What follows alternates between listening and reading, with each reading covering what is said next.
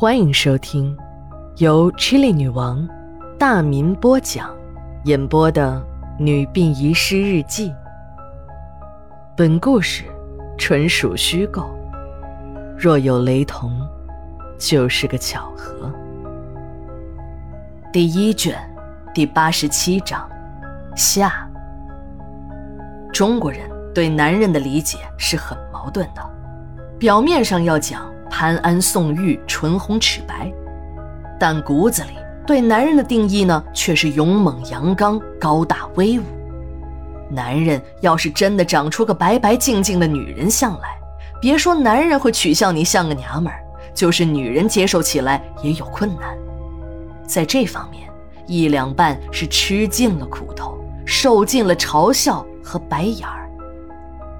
一两半的学习成绩并不差。高考时以优异的成绩上了一所医学院，每换一个环境，对于一两半来说，那都是个巨大的灾难。虽然他故意穿得很男人，但还是经常的闹出笑话。进出宿舍、卫生间，那都会引来异样的目光。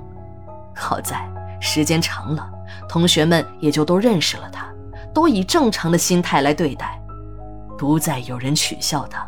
这日子也就归于平静了。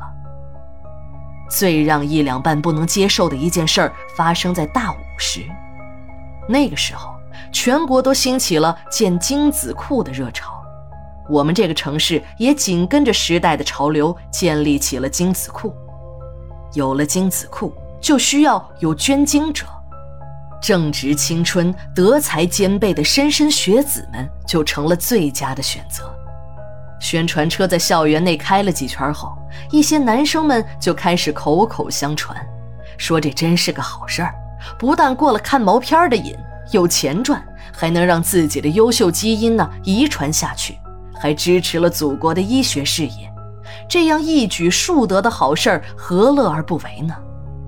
于是，在同学们的怂恿下，一两半也随着同学们的大溜来捐精了。上了大学。学了医的一两半，终于明白，自己睾丸小那是天生的，有一只在腹腔中，做手术就可以恢复。不长胡子、喉结太小，是激素的分泌水平太低造成的。这并不代表自己就不是个男人。为了证明给别人看，一两半豁出去了，也报了名。采精那天，同学们有要色图的，有要毛片的。有双管齐下的护士小姐呢，倒也服务热情，有求必应。同学们都拿了这些个催情的东西，冲进了小单间一边看着色图，品着毛片脑袋意淫之时，双手也在不断的忙活着。等轮到了一两半，虽然他故意把话说得很爷们儿，但一口娘娘腔还是吓到了护士。也许护士是新来的，没有经验。对着一两半就来了一句：“哎呀，你这个女同学来凑什么热闹啊？”一两半感觉受到了莫大的侮辱，虽然同学们都憋住没有笑，但一两半还是爆发了，眼珠子差点从眼眶中飞出来，咬着牙根一个字儿一个字儿地说：“我是男生，要不我脱了裤子给你看看。”学生会的干事马上过来解围，对护士小姐说。呃，别误会，别误会，这是我的同学，绝对是男生。一两半接过了护士小姐递过来的色图和毛片一边走一边回头狠狠地瞪了护士小姐一眼。护士小姐呢也不甘示弱，嘴角一撇，轻蔑地哼了一声。说来也真的是见了鬼，平时躲在被窝里怎么打怎么正常的飞机，这次就再也不听使唤了。色图毛片看了无数遍，不管怎么弄，一两半那个不争气的玩意儿，他就是不起来。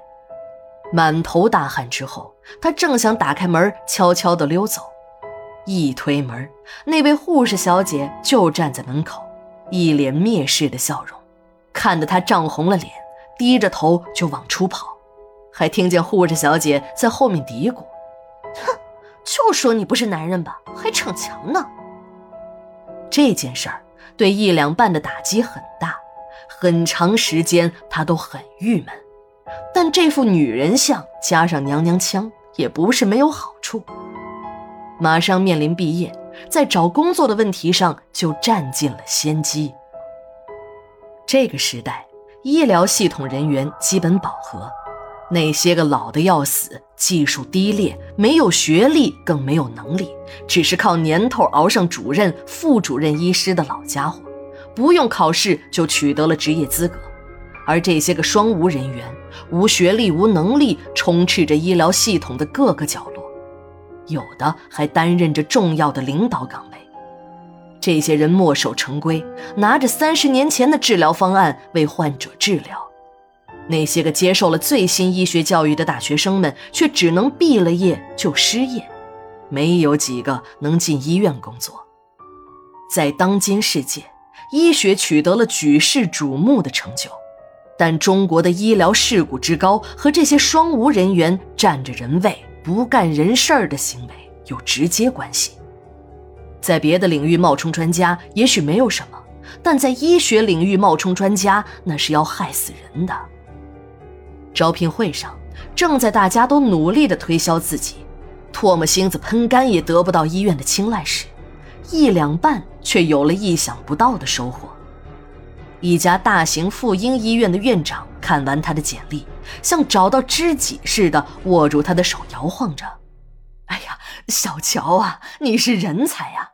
到我们院来工作吧，福利分房，签正规合同。”一两半有点不敢相信自己的耳朵。